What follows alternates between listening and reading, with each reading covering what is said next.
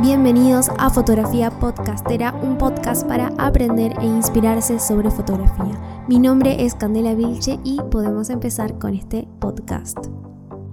Buenas, bienvenidos, muchas gracias por estar acá. Mi nombre es Candela y como ya lo vieron en el título de hoy, vamos a estar hablando de fotografía submarina.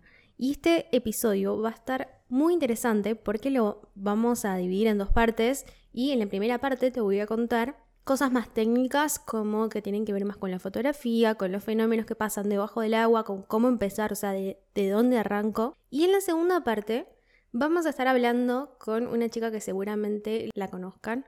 Es eh, una viajera mendocina que hace años que se dedica a trabajar y viajar por el mundo. Seguramente la conozcan como su canal de YouTube o su cuenta de Instagram que es al infinito. Su nombre es Evangelina y nos, nos va a estar acompañando dentro de un ratito en este podcast. Así que bueno, empezando con los temas de hoy, primero les quería decir que para poder empezar a hacer fotos debajo del agua y para poder agarrar una cámara debajo del agua, primero, básico, tenemos que saber manejarnos debajo del agua. Tenemos dos maneras de hacerlo. La primera de esas es hacerlo en apnea, que esto lo podemos hacer en piletas. Apnea es cuando aguantas la respiración. Y la segunda es haciéndolo con equipo de buceo. Que bueno, si vamos a estar en un mar, en un lago o en un lugar abierto, es necesario aprender a bucear y es necesario primero aprender a moverse en el agua y que el agua sea no un impedimento, sino como que sea como estar caminando por la calle en el aire tranquilo. Eso lo tenemos que tener, pero clarísimo. Tenemos que saber muy bien bucear antes de poder agarrar una cámara debajo del agua. Si estás en Mendoza, no es una, limitación aprender a bucear. De hecho, hay un montón de escuelas en, Mendoza de buceo. Yo he tenido mi certificación en la escuela Buceo Aconcagua, que son unos genios, así que si los buscan en Instagram los van a poder encontrar y van a poderle pedir información a ellos. Hacen prácticas en clubes, eh, salen a hacer eh, inmersiones a Lago Potrerillos o a otros lagos y también hacen viajes a otros lugares para poder conocer eh, otros terrenos acuáticos. Así que bueno, primero tenemos que aprender a, controlar todo eso, aparte también porque el tema del agua no estamos acostumbrados a manejarnos en otro medio y tenemos que pensar que nosotros tenemos que estar totalmente cómodos debajo del agua para poder estar enfocados en la foto y no estar enfocados en que me estoy yendo para arriba, me estoy hundiendo, eh, no estoy respirando, eh, no sé a qué profundidad estoy, estoy como un poquito nerviosa. Bueno, si estamos así, la verdad que no vamos a poder hacer nada porque nos van a ganar los nervios y vamos a terminar haciendo las dos cosas mal. El buceo, o sea que le vamos a estar pasando mal porque si no dominamos eso es como que nos podemos poner nerviosos. Y la cámara porque se nos va a mover el pulso para todos lados. Eh, aparte ya de por sí, imagínate que cuando estás en el aire, vos tenés tu ojo y el visor de la cámara. Abajo del agua tenés tu ojo, la antifaz o como quieras llamarle, agua y después la cámara y después el sujeto. Entonces como que vas a ver casi nada, es muy difícil y aparte ya las condiciones de luz y color y todo eso cambian. Justamente de, eso también vamos a hablar. Y bueno, con respecto a la cámara, tenés millones y millones de opciones en cámaras. Tanto que lo puedes adaptar a tu presupuesto como em, si lo vas a hacer de forma más profesional, que bueno, también se adapta a tu presupuesto obviamente, pero qué tipo de cámara te vas a comprar si quieres hacer este tipo de fotos y va a depender de tu objetivo, de dónde vas a estar sacando fotos, porque no es lo mismo sacar fotos a 2 metros que sacar fotos a 10, 20 metros. Entonces tenés que tener equipo que sea para esa profundidad. Vienen diferentes tipos de carcasas y fundas que van a depender del tipo de trabajo. Puedes eh, meter debajo del agua tanto el celular como la cámara normal y como la cámara reflex. Para el celular vienen, em, si tu celular es sumergible, aún así no te recomiendo que lo metas porque ¿para qué arriesgarse? Venden unas fundas que son para el celular que son sumergibles, que son tipo un, un sobre como eh, tipo cierre Ziploc, más sofisticado, pero no tanto tampoco. Y bueno, esas eh, fundas supuestamente te dejan meter el celular hasta unos 10 metros. Jamás metería mi celular en una de esas fundas a 10 metros porque sería estar arriesgándose. ¿Funcionan debajo del agua? Funcionan debajo del agua, pero esas son para hacer fotos en la orilla del agua donde metes el celular así, pero poquitito nada más, como para hacer la foto debajo del agua, pero no vas a estar sumergiéndolo demasiado tiempo porque lo que te digo, son eh, fundas como que dan un poquito más de desconfianza. Bueno, después con cámaras compactas tenés cámaras compactas sumergibles, que además estas cámaras vienen con su carcasa para el agua. O sea que si la carcasa llega a fallar, la cámara ya es sumergible, entonces ya estás doble protegida eh, o protegido.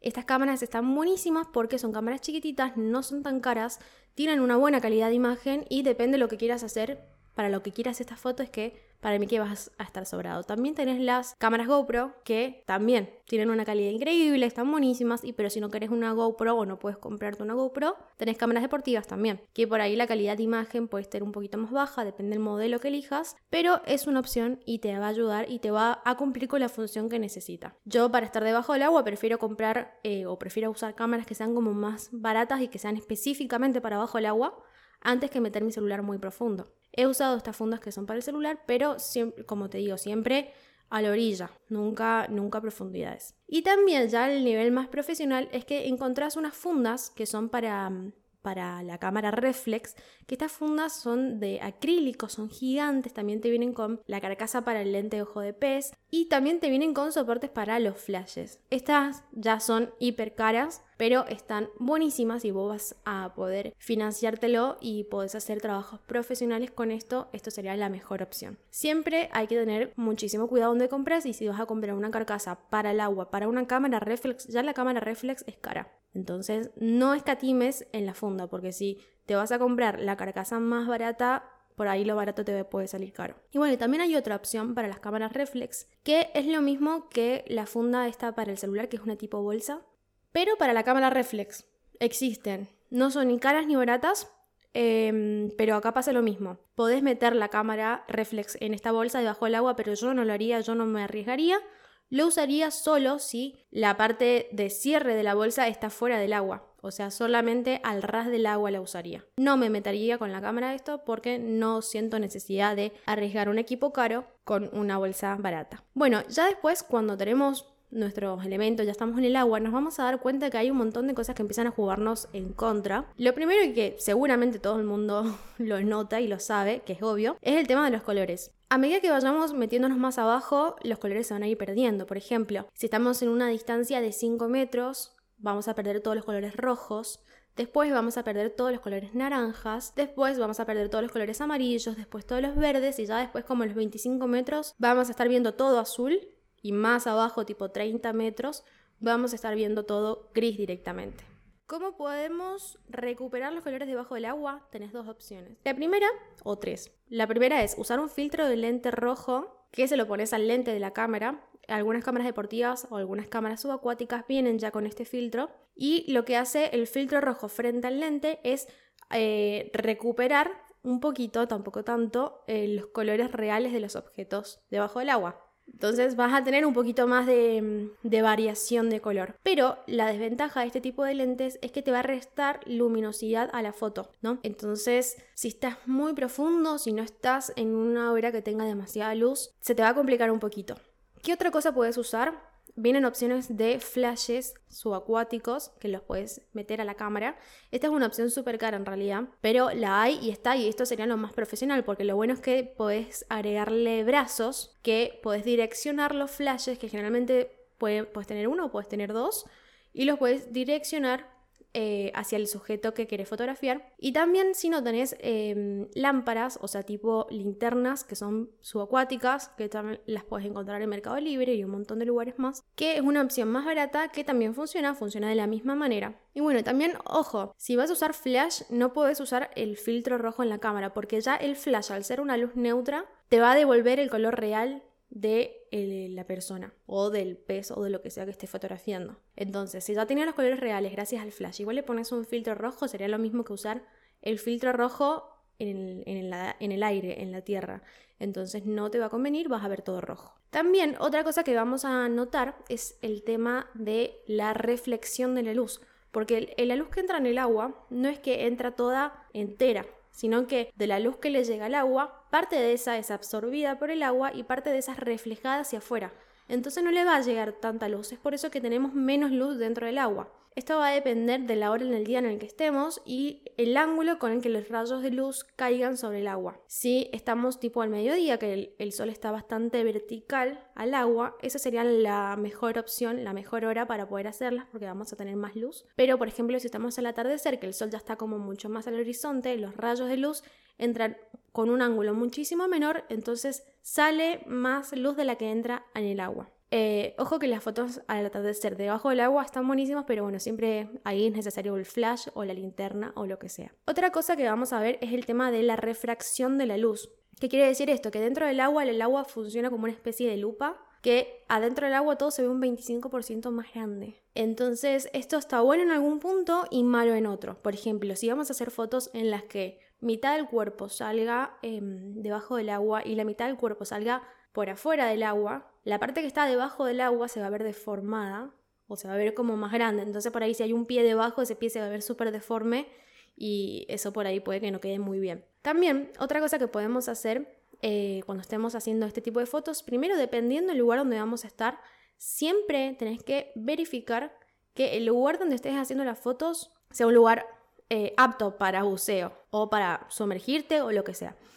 Sí o sí, siempre. Segundo, siempre tenés que estar con un guía local, suponiendo que estás de viaje en otro lugar, nunca podés meterte a bucear solo. Y aparte, antes de meterte a cualquier lugar, tenés que verificar y tenés que asegurarte cuáles son los tipos de animales que vas a encontrar abajo. No sé, siempre tenés que estar preguntando qué es lo que hay abajo para estar preparado para eso y también para estar preparado qué buscar, qué fotografiar y todo eso. Además de los animales, em, siempre tenés que fijarte cuáles son las atracciones turísticas submarinas debajo del lugar en donde vos estés porque hay muchos lugares en los que tienen estatuas, que tienen embarcaciones hundidas, aviones hundidos, o que tienen algunas cosas, por ejemplo, motos, bicicletas, entonces eso estaría buenísimo meterlo dentro de la foto. Algunas opciones, algunas ideas de tipo de fotos que puedes hacer debajo del agua. Puedes hacer, por ejemplo, fotos artísticas, que estas son las que eh, uno ve como con muchas telas debajo del agua, jugando con los contraluces que se vean como muy celestiales. Otra opción es que puedes hacer imitar fotos cotidianas, pero debajo del agua. Acá ya requiere como un montaje. Esto lo puedes hacer tranquilamente en piletas y es súper original. Que es, por ejemplo,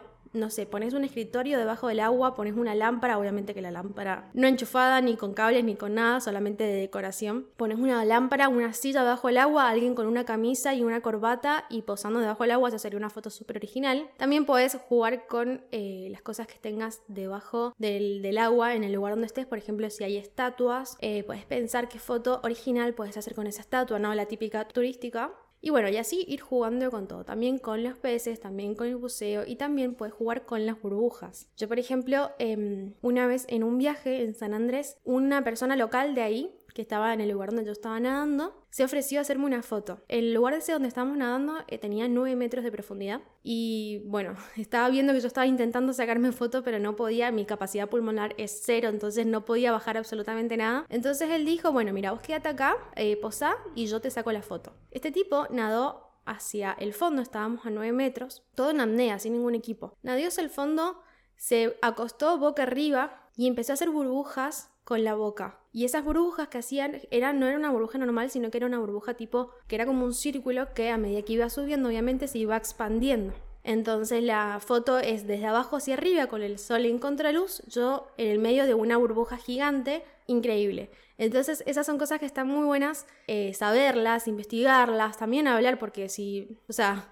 él, se ofreció, pero también está bueno decirles a la otra persona, che, me ayudás o qué sé yo. Eh, está, bueno, está bueno hacer este tipo de cosas. Asegúrate siempre cuando estés eh, viajando o lo que sea, eh, estar acompañada, no tocar absolutamente nada debajo del agua y ir preparada e ir inspirada. También puedes inspirarte en Netflix, por ejemplo, hay una serie que se llama Tales by Light, y esa serie es de fotógrafos y hay un montón de episodios de eh, fotografía bajo el agua que está súper interesante. Entonces siempre hay que inspirarse. Y bueno, hasta acá llegamos con la primera parte del, del episodio. Ahora vamos a hablar con Evangelina, que ella nos va a contar un poquito más de su experiencia y trabajando en el exterior, cómo podemos hacer nosotros para conseguir las certificaciones, para trabajar como fotógrafos submarinos o para viajar fotografiando debajo del agua. Así que quédate acá. Buenas, ahora sí estamos con Evangelina. Evangelina es una viajera mendocina que se ha dedicado 12 años a viajar por el mundo. ¿Cómo andas, Eva? Muy bien, ¿cómo andas, Cande? Bien, todo bien. Bueno, contanos un poquito quién sos, qué haces, cómo hiciste para viajar por el mundo, dónde estás ahora, contanos un poquito de vos. Eh, bueno, nada, mi nombre es Evangelina, empecé a viajar hace casi siete años, eh, con varias herramientas, básicamente me fui de casa sin, casi sin dinero, no sé, unos 50 dólares por ahí por el 2013. y una guitarra y un par de malabares y me las tuve que básicamente rebuscar y adquirir herramientas para que me permitan viajar el mundo, ¿no? Eh, y ahora... ¿Conocías a alguien por allá? ¿Por allá por dónde? Por ningún lado, conocí a nadie, ¿no? Bien, hiciste amigos en el camino entonces. Sí, o sea, esa es una herramienta muy importante para viajar, creo. ¿No? Estar Totalmente. Ahora estoy en Alemania. Y bueno, ¿por dónde, ¿por dónde has pasado? ¿Cuál ha sido tu trayectoria? Uf, no sé, no, no sé si podría nombrar todos los países, pero Sudamérica casi completo, Europa casi completo, en Asia he estado en Tailandia, Indonesia, Maldivas, Georgia. ¿Todo eso en seis años? seis, siete, sí. Y bueno, también, también estuvimos trabajando en Alaska, en México, en Estados Unidos. Dije, digo estuvimos porque viajo con, con mi pareja Lucía. Bien, ¿algún lugar donde no hayas estado? Tendría que haber empezado la pregunta por ahí. Rusia, China, no sé, esos países todavía no los conozco. India. Bueno, están, están en la checklist entonces. Sí, seguramente. bueno. bueno, te invité por una particularidad. En el podcast de hoy estamos hablando sobre fotografía bajo el agua y cómo hacer para una persona normal, por ejemplo, una persona que esté en Mendoza o en un lugar donde no necesariamente tengan fuentes de agua como mar. ¿Cómo hacer para iniciarse en la fotografía bajo el agua, tanto si lo vas a hacer en una pileta como en un lago, como en un mar, que sería óptimo obviamente. Podemos encontrar primero los mejores lugares para fotografía submarina. Yo te estoy hablando a vos porque, bueno, les cuento, para los que no sepan, vos eh, ya sos profesional de buceo, ¿verdad? Sí, sí. ¿En qué certificación estás? Yo soy guía de buceo. Guía de buceo. Entonces, eh, Eva ha estado buceando y ha estado trabajando por lugares increíbles que si lo quieren chusmear pueden ir a su canal de YouTube que es Al Infinito. Y ahí tiene un montón de videos que muestra cómo, cómo ella ha estado buceando por el mundo, trabajando por el mundo que bueno, ahora también nos va a contar un poquito de, de, eso. Pero bueno, para empezar, ¿cuáles son los mejores lugares que vos nos dirías acá si tienen para elegir, vayan acá o hagan todo lo posible por estar en este lugar. Y yo creo que lo más importante es siempre buscar, mm, bueno, aguas cristalinas que no sean sucias, obviamente, pero siempre recomiendo aguas cálidas también y con buena visibilidad. Eso quiere decir, buena visibilidad quiere decir que puedas ver más, más allá de dos o tres metros, ¿no? Porque si no, ¿qué vas a fotografiar? Y, y bueno, para la gente que está en Argentina, yo no sé, recomendaría los lagos, qué sé yo, pero son muy fríos, ese es el problema, o que están en altura. Eh, pero el Caribe, el Caribe que está bien cerquita de Argentina, eh, bueno, digo cerquita porque ahora me encuentro súper lejos, pero el Caribe es el, el, lugar perfecto para empezar. El Caribe sería increíble porque las aguas son, al menos donde, donde yo he tenido la oportunidad de visitar, han sido agua, pero hasta más calientes que el aire y los peces están en la misma orilla y se ven increíbles. lo que decías vos también de la visibilidad es muy importante. Primero, si vos sos un buzo que recién eh, saca su certificación, que no tiene mucha práctica, al menos llevándolo a, la experiencia que yo he tenido, por ahí si son aguas que no tienen mucha visibilidad, eso te puede poner un poquito nerviosa. Yo, por ejemplo, eh, tengo la anécdota de que la primera inmersión que hice fue acá en el lago Potrerillos, la pasé muy mal pero muy mal, no sabes lo nerviosa que estaba, pero ¿por qué la pasé tan mal? Porque habíamos ido en grupos y me perdí. ¿Te perdí? No se veía, pero nada. ¿A cuántos metros estaba? No, estábamos re poco, ¿no? Habremos estado como cuatro metros como mucho. Ah, vale. Estábamos en la orilla, lo que pasa es que el agua estaba muy baja y todo el barro se había removido y no se veía absolutamente nada. Entonces, nada, bajamos. Bueno, imagínate que yo no tenía nada de experiencia, entonces para mí eso ya era mucho y ni siquiera podía eh, distinguir, salvo porque había un poquito más de luz, eh, si estaba muy abajo, muy arriba, dónde estaban mis compañeros, no sé, ya me había perdido, y tampoco para dónde salir, entonces me agarró una desesperación que bueno, tratando de ascender, viste que de a poquito, salí arriba hasta que mis compañeros salieron y ahí nos volvimos. ¿Y dónde, estaban, dónde estaba tu instructor? Eh, no, estaban cerquita, pero como el agua estaba tan turbia. Ah, vos no, lo veías. No, no lo veía. Por eso pienso que, que a ver, yo también eh, entré en pánico en mi primer buceo. Eh, mi pareja me, me, llevó a... No, cuando empecé la certificación a mí me dio un poco de miedo, la verdad. Mi pareja me llevó en México, ella es instructora. Y mm, el, el, primer buceo yo creo que, que, no sé, que da un poco de miedo. Obviamente estás rompiendo una barrera muy grande que, o sea, respirar bajo el agua. Y, mm, y creo que, que si lo haces en un lugar donde el agua, la visibilidad es horrible, estás en altura. No, es lo que te dije antes, que no, que no es no es una, situación muy cómoda. Tenés que, si vas a bucear, buscarte un lugar lindo, no sé, o, o, un equipo en el que confíes mucho, porque obviamente te va a dar miedo al principio. Es natural. Sí, sí, totalmente. Y bueno, también es importante, en mi opinión, que al lugar donde sea que estemos yendo, uno por ahí la ignorancia, eh, cuando, por ejemplo, suponemos que estamos buceando en el Caribe, un lugar donde tenemos una variedad de animales, pero increíble y podés encontrar de todos los tamaños y todos los colores. Y uno por ahí, en la ignorancia, cuando ve semejante bicho, lo que quiere hacer es, si no te da miedo, acercarte. Algunas personas intentan tocarlo, intentan meterse, por ejemplo, hay, hay peces que se esconden y hay gente que trata de, sacarlos. Em, y no solo, obviamente no solo los peces, también los corales, tocar los corales. Claro, bueno, ¿cómo, ¿cómo podemos hacer nosotros para, para, respetar esa naturaleza, porque no está bueno si, lo, si vamos a, mm, a, meternos en otro mundo, que es el mundo acuático, lo mejor que podemos hacer es respetarlo y preservarlo, porque es algo que está como bastante, mm, bastante peleado. Bueno, a ver, eh, el océano nos da, nos, da, nos da todo, nos da comida, nos da oxígeno, porque los, los corales nos dan oxígeno, casi el... Imagínate que, que los océanos se chupan todo el CO2 del aire, o sea, si los océanos, sin los océanos limpios y trabajando, eh, nos vamos a cagar muriendo, básicamente. Y básicamente, si vamos y tocamos los corales, lo que hacemos es darles nuestros microbios y hacemos que el coral se estrese y se muera, básicamente, son redébiles. Igual que los, que los animales, nosotros tenemos, venimos de una superficie muy diferente y si vamos y tocamos los animales, se pueden agarrar enfermedades. Yo he estado trabajando mucho con con mantas y con tortugas y siempre, siempre hay algún boludo que quiere tocarlas, ¿ok?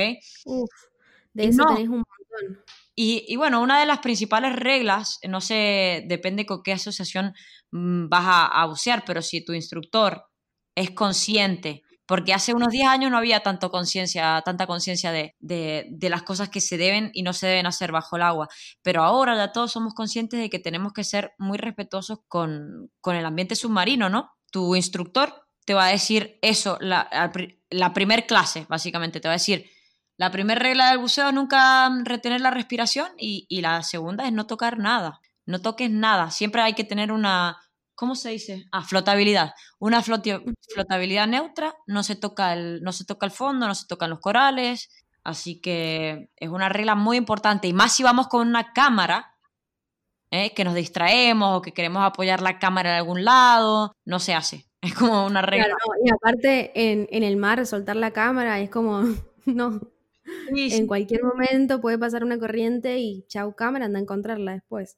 Aparte, hay, hay, muchísima ignorancia sobre este tema porque uno, por querer tener la mejor foto bajo el agua, la mejor foto o en la orilla del agua, lo ves en todos los lugares turísticos, al menos, por ejemplo, yo he estado en San Andrés, y una atracción turística es que te llevan eh, ni siquiera te lo dicen, o sea, es como parte del, recorrido. Te llevan en el, barquito, eh, se paran en un lugar y los tipos agarran y alzan mantarrayas gigantes. No. Primero que es peligroso y segundo de por qué. O sea, ¿qué necesidad? Se lo acercan a toda la gente y los hacen tocar. ¿Qué necesidad? ¿Vos lo viste? Sí, yo estuve ahí y también te la acercaban y es como que me daba un... Oh, no, bueno, la, la mantarraya no te va a hacer nada, pero no se tocan. Y, no, se sacan del agua, qué hijo de puta. ¿A quién hay que, a quién hay que denunciar? San Andrés. Uh, no, malísimo. Ahora le voy a decir. No, bueno, pero si vas ahí, eh, vas a ver que también hay un lugar que se llama el acuario, que toda la gente saca los peces, si encuentra una, una, estrella, saca la estrella, se saca la foto con la estrella, después viene otra persona, la vuelve a agarrar y así sucesivamente. Entonces, hay lugares donde está tan metido este temita que y, a la, y eh, también al turista le gusta, por eso la gente lo hace. Entonces... No, pero sí, pero es porque no hay educación al turista. Si vos al turista, nosotras hemos trabajado ya dos o tres años con turistas y uno le puede decir al turista, mire, hay reglas. No se hace. Y, si no la respetan, se, se, saca del agua, así total ya pagó el chango. Exactamente. Bueno, em, más temprano en, en el podcast yo estaba hablando de que sí es recontra importante que antes de aprender a sacar fotos debajo del agua hay que aprender a bucear porque es un medio totalmente diferente y uno no puede estar prestándole atención a las dos cosas si el hecho de respirar te está llevando trabajo o mantener la flotabilidad te está llevando trabajo. Y podemos conseguir certificaciones. Acá en Mendoza yo había contado que eh, hay escuelas de buceo que hacen prácticas en los clubes y que hacen prácticas en los lagos de acá y que también hacen viajes. Pero si uno no tiene el tiempo de antes del viaje que tenemos preparado, obviamente post pandemia, si uno no tiene el tiempo antes de hacer el curso, cuando va al lugar puede hacer el curso en el lugar donde está haciendo.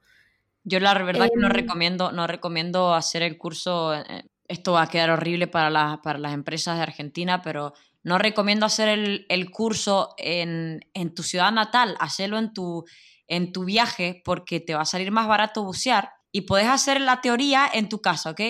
Entonces no tienes que estudiar en vacaciones, ¿ok?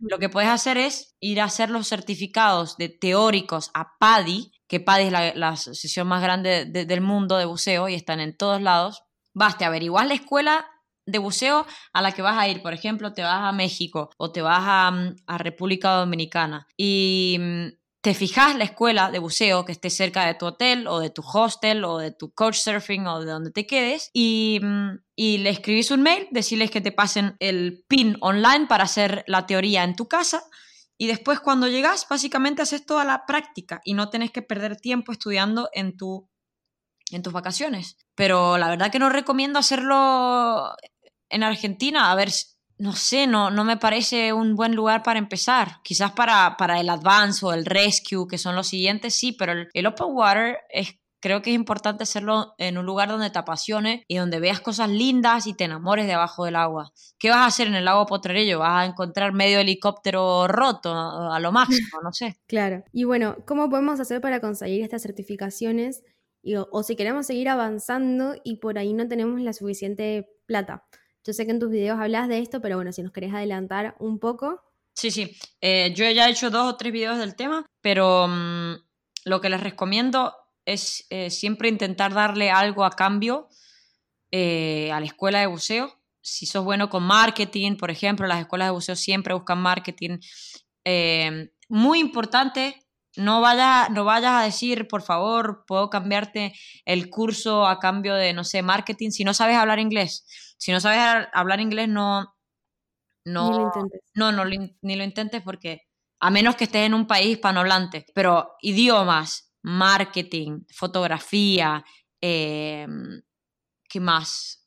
Construcción web, em, son todas herramientas que los centros de buceo necesitan y por ahí los instructores de buceo no, o los dueños de la escuela de buceo no, no tienen accesible y tienen que pagarlo. Si no, lo, si no lo encuentran gratis a cambio de cursos, ellos van a tener que pagarlos, ¿ok? Así que siempre primero tener algo que ofrecer antes que pedir. Bien, entonces me imagino que para, por ejemplo, uno ya tiene los cursos hechos, ya es fotógrafo, ya ha practicado y quiere ofrecerse ya directamente trabajando como fotógrafo. El, el proceso sería más o menos el mismo. ¿Qué pasa también con el tema de los papeles, con la visa. Ok. A ver, este es un tema complicado porque no Si vas a ser fotógrafo, fotógrafo, fotógrafo en la industria de, del buceo, yo creo que tendrías que vender tus fotos en microstock o tendrías que buscar una fuerte alternativa. Una escuela de buceo no te va a pagar nunca solo por ser fotógrafo. Tenés que ser mínimo guía. ¿okay? para poder darles una utilidad. A los turistas también se les hace también compact de fotos sí, sí, sí, sí, sí. Siempre la fotografía está presente en los centros de buceo, pero se utiliza mínimo, mínimo, tenés que ser rescue. Si solo vas a trabajar de la fotografía y querés ofrecer tu servicio, mínimo tenés que ser rescue, tenés que, mínimo tenés que ser, no sé, rescue o guía, porque la escuela de buceo va a querer siempre ahorrar dinero al contratar. Las escuelas de buceo no son multimillonarias, son una industria muy familiar siempre, ¿entendés? A menos que sea una compañía muy grande y que tenga muchas cadenas, eh, como en México, por ejemplo, hay varias. Dressel Divers, por ejemplo, tienen como 12 o 13 compañías en todo el sur de México. Pero las, escuelas no, te van a pagar solo por ser fotógrafo, entonces tenés que, dar algo más a cambio. Eh, yo he trabajado mucho como fotógrafo debajo del agua, pero también era, tenía la certificación de guía, y también manejaba el marketing. manejaba el marketing. Aparte, está bueno que tengas un nivel avanzado en buceo, porque ya el buceo te requiere como mucho esfuerzo. Es como manejar en un principio, que al principio tenés que estar prestando atención a un montón de cosas y ya después lo haces automático. Exacto. Para hacerlo automático necesitas un montón de práctica y necesitas esa práctica para que ya el hecho del buceo sea como caminar y respirar y te puedas enfocar únicamente en la foto. Es que no. Por eso que también en muchos lugares donde se hace buceo no, no te dejan bajar con la cámara, para eso está una persona que hace eso. Sí, bueno, pero a ver, eh, eh, creo, que, creo que es obvio que, mm, que, uno tiene que ser buen buceador antes que ser fotógrafo porque no te va a salir. Se te va a mover, va, te vas a dar cuenta que cuando respiras te vas para arriba y para abajo todo el tiempo y la flotabilidad se te va al carajo. Entonces, querés apuntar, por ejemplo, estás haciendo un macro de un, no sé, de un nudo y branco, estás haciendo un macro y se te mueve toda la cámara porque tu respiración te mueve a vos mismo, no es como estar parado. Claro, aparte te vas a empezar a poner nervioso por no poder estar controlando las dos cosas al mismo tiempo y vas a empezar a hiperventilar, o sea, respirar como más agitado y eso es lo peor que puedes hacer en buceo. Tienes que estar siempre calmo. Sí. ¿Mm? ¿Y cuánto puede, eh, así como mm, estimado, cuánto puede llegar a ganar un fotógrafo submarino? Bueno, a ver, eh, si hablamos como de... Depende del lugar donde estés en el mundo también. A ver, si estás trabajando como guía, y además estás sacando fotos, no sé, puedes ganar unos mil, mil doscientos euros al mes, eh, dólares, dólares, perdón. Eh, pero por ejemplo en Maldivas yo cobraba una sesión de, de fotos así mm, como freelance, pero no, no freelance, el dinero iba para, para, el, para el centro, eran 200 dólares. Era una hora, 50 fotos y, y 3 minutos de, de, video. Pero depende, depende si trabajas en, en Asia, si trabajas en, en Centroamérica. Siempre va a depender de, cuánto sea el, pago en el país donde estés. ¿Me entendés? Bien. Sí, obviamente que esto va a cambiar un montón. Pero bueno, es como para, para que se den una idea. También pueden, pueden compararlo con otros trabajos. hay un video en YouTube de, una escuela amiga eh, que se, llama Azul Unlimited. Tienen un, canal de, de buceo, Azul Unlimited y tienen un video explicando, explicando cuánto cobran eh, eh, los, los, buceadores, ¿ok? Si les interesa el tema. Bueno, buenísimo. Bueno, ¿y cuáles crees vos que pueden ser algunas ventajas o desventajas de estar en este tipo de ambiente o en este tipo de oh. trabajo? oh, bueno, mira, eh, las ventajas es que es hermoso, la vida, la vida en el mar es hermosa, es, es muy libre, si, si te apasiona el agua es maravilloso, pero yo ahora volviendo de una experiencia mm, en Indonesia de seis, de seis meses, no sé hace cuánto volví, hace un mes, dos meses, también puede ser muy dura, también puede ser, sabes que es esfuerzo físico todos los días, ¿no? Estás trabajando con tu cuerpo, estás moviendo, no sé, a veces tenés que bucear tres veces al día. Eh, Cansa un montón el agua. Depende de si, si sos responsable de la vida de otros o no mi, pareja ha estado en situaciones bastante jodidas y, más en una, una, una, experiencia donde ella estaba sacando fotos. Hubo un accidente, siempre, o sea, es, un tema delicado el agua, ¿ok? Uno tiene que ser muy profesional y estar muy, muy presente. Eh, y es una vida también, ay, es que no quiero tirarlo abajo, es un sueño hermoso, la verdad. Es una vida pero Sí se, se, entiende que uno cuando está debajo del agua está en un lugar peligroso. Para el que no sepa, si vos tenés un incidente debajo del agua, no puedes hacer lo que tu instinto te diría de salir nadando rapidísimo hasta la superficie. Eso es muy peligroso, eso no se puede hacer y tenés que solucionar el problema debajo del agua. Y el instructor es el que está a cargo de la otra persona. Entonces, si la otra persona tiene un problema, es el instructor al que tiene que responder y que esa persona salga sana, viva y sin ningún tipo de lesión hacia arriba. Entonces se entiende que es un deporte de riesgo y que es muy, muy, muy delicado. Pero bueno, ahí está la pasión de uno en querer hacerlo, que sea más fuerte que, eso, ¿no? Sí, y en, en esta industria igual todo puede parecer de color de rosas, pero también puede ser muy esclavizante. Eh, hay muchas escuelas de buceo que pagan muy poco. O sea, hay que, antes de tomar un trabajo, yo les diría que, que se averigüen todo bien y que, y que si están trabajando ya en un lugar y, y se sienten incómodos, váyanse a la bosta. Es lo único que les puedo decir. Hay miles y miles de escuelas de buceo en el mundo, ¿ok? Sí. Que no se sientan que es la única opción que, que, les va a ofrecer el mundo. No es verdad. Sí, aparte, antes de largarse a ofrecerse trabajando como buzo en otro lugar, primero asegúrate de que el buceo sea algo que realmente te encante, porque, mm. por ejemplo, a mí me encanta, pero de forma recreativa, porque yo soy, yo le tengo bastante miedo al agua, si empecé, mm, si aprendí buceo fue para sacarme ese miedo justamente, entonces yo sé que para mí hacerlo de forma deportiva, para sacar fotos, me encanta. Ahora, ya eh, bajar a más profundidades y con gente a cargo, ya ese es otro nivel que no sería para mí, por ejemplo. Sí.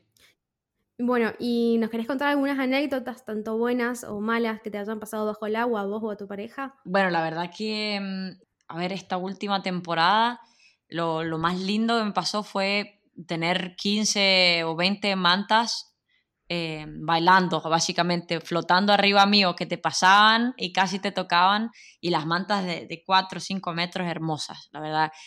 Y, y, parece como si estuvieran, como si te estuvieran bailando, y, y, la mente se te queda en blanco, es hermoso, es hermoso. Es muy lindo. Y uno de los últimos buceos, cuando, porque mi novia eh, volvió antes a Europa que yo, eh, la changa, fuimos, fuimos a, un, a un último buceo juntas con nuestros jefes y encontramos, no sé, alrededor de nueve tiburones, cuatro tortugas y al final vimos una manta que ya no era más temporada de mantas y que no hay mantas en ese lugar. Y fue como, oh. lo mejor del agua es que cuando estás teniendo un mal día, entras al agua y ¡pum! levanta.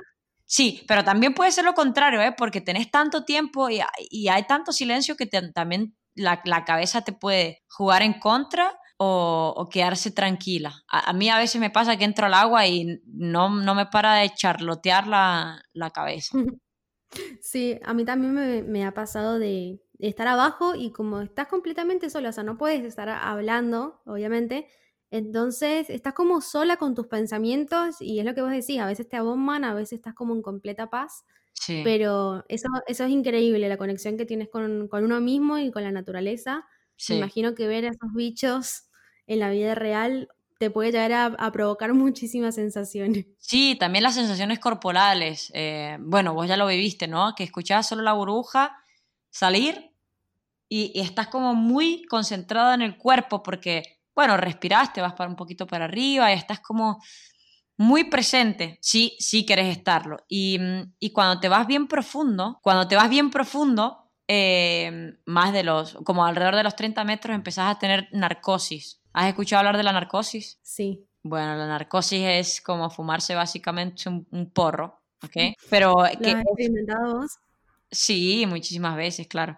Y contra más bajo vas, más te, más te pega, básicamente. Pero cuando ya subís, se te va el efecto, ¿entendés?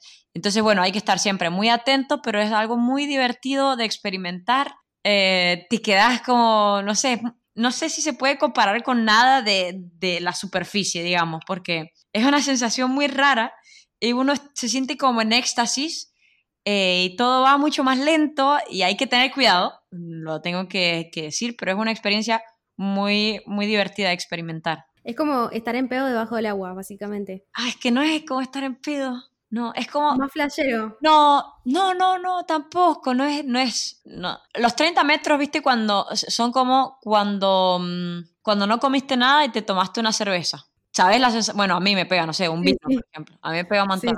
Sí, bueno, esa sensación, estás como, ok, me siento bien, ¿me entendés? Me siento como, me puedo reír un rato, ¿entendés? Y bajas cinco metros más y ya estás como, bueno, una cerveza y media, dos. Es como, hay una comparación. Ahí ya se te suelta la lengua, digamos. Sí, pero abajo no se puede hablar con nadie. sí. No, me, imagino que, me imagino que debe ser una experiencia increíble. Sí, el agua es, un lugar maravilloso y siempre estoy, estoy eh, muy agradecida de mi pareja que me, que me llevó a conocer eh, el mundo submarino. Yo no pagué ninguno de mis cursos, ninguno, intercambiando como, como te lo comentaba recién. Lucía me regaló mi primer curso y después todos los demás los intercambié por, um, por trabajo o, eran parte de un contrato de, marketing o cosas así. Así que se, puede, se puede hacer. Son re caros si no, si no ¿eh? No sé cuántos salen en pesos, pero mm, son re caros si no puedes cambiarlos. Ese es el problema. Sí, bueno, oportunidades tenés en todos lados. Es cuestión de, de, animarse y saber venderse también. Lo que vos decías al principio, no es ir pedir por favor, que yo tengo muchas ganas y es mi sueño, que no. Es decir, yo valgo tanto y sirvo para tanto. Sí. Y bueno, si, si no sabes en qué, en, en, qué ayudar, investiga, formate. Tenés miles y miles de opciones para formarte. Claro, totalmente. Aparte, tenés cursos, ahora con la pandemia han salido todo online y tenés cursos a la vuelta, tenés capacitaciones a la vuelta, eh, tanto largas como cortas, baratas, caras, gratis, todo tenés. Es así. Entonces, bueno, eh, te agradezco muchísimo por, por coparte a este episodio, la verdad que ha sido muy interesante. Mira, se nos llevamos como media hora y se nos ha pasado, pero volando. Me quedaría charlando de este tema por horas, pero bueno, sé que eh, se me va a hacer demasiado largo el, episodio. Así que bueno, muchísimas gracias y bueno, contanos de nuevo dónde podemos encontrarte. Muchas gracias a vos, Cande. Eh, espero que algún día, a ver, a ver si se te pasa un poquito el miedo y nos vamos juntas a bucear. Nos vamos a hacer un buceo. Mira, ya, te dije que tengo, que tengo planes de, mudarme el año que viene, así que probablemente sea pronto. Me mantendés al tanto, supongo, ¿no? Exactamente. Cualquier duda que tengas, avísame. Y, em, y, si, y si, tus oyentes quieren em, a ver, aprender un poco más del tema de viajes, del tema de buceo, del tema de idiomas, básicamente esas son mis tres especialidades en, en las redes y eh, en YouTube. Pueden encontrar. Déjame decirte que los de idiomas están buenísimos. ¿Sí? ¿Te gustaron? Sí, sí, sí. Me alegro, me alegro mucho. Eh, sí, a mí me apasionan mucho los idiomas. Eh, ¿Qué te iba a decir? Eh, me pueden encontrar como al infinito, ¿ok? Al infinito. Y en YouTube, sí, en, YouTube al infinito y en Instagram al infinito con dos O al final. Perfecto. Muchísimas gracias. Nos vemos en el próximo y gracias a todos. Espero que nos podamos encontrar en algún futuro cercano. Dale, me parece re piola. Dale, chao, chao.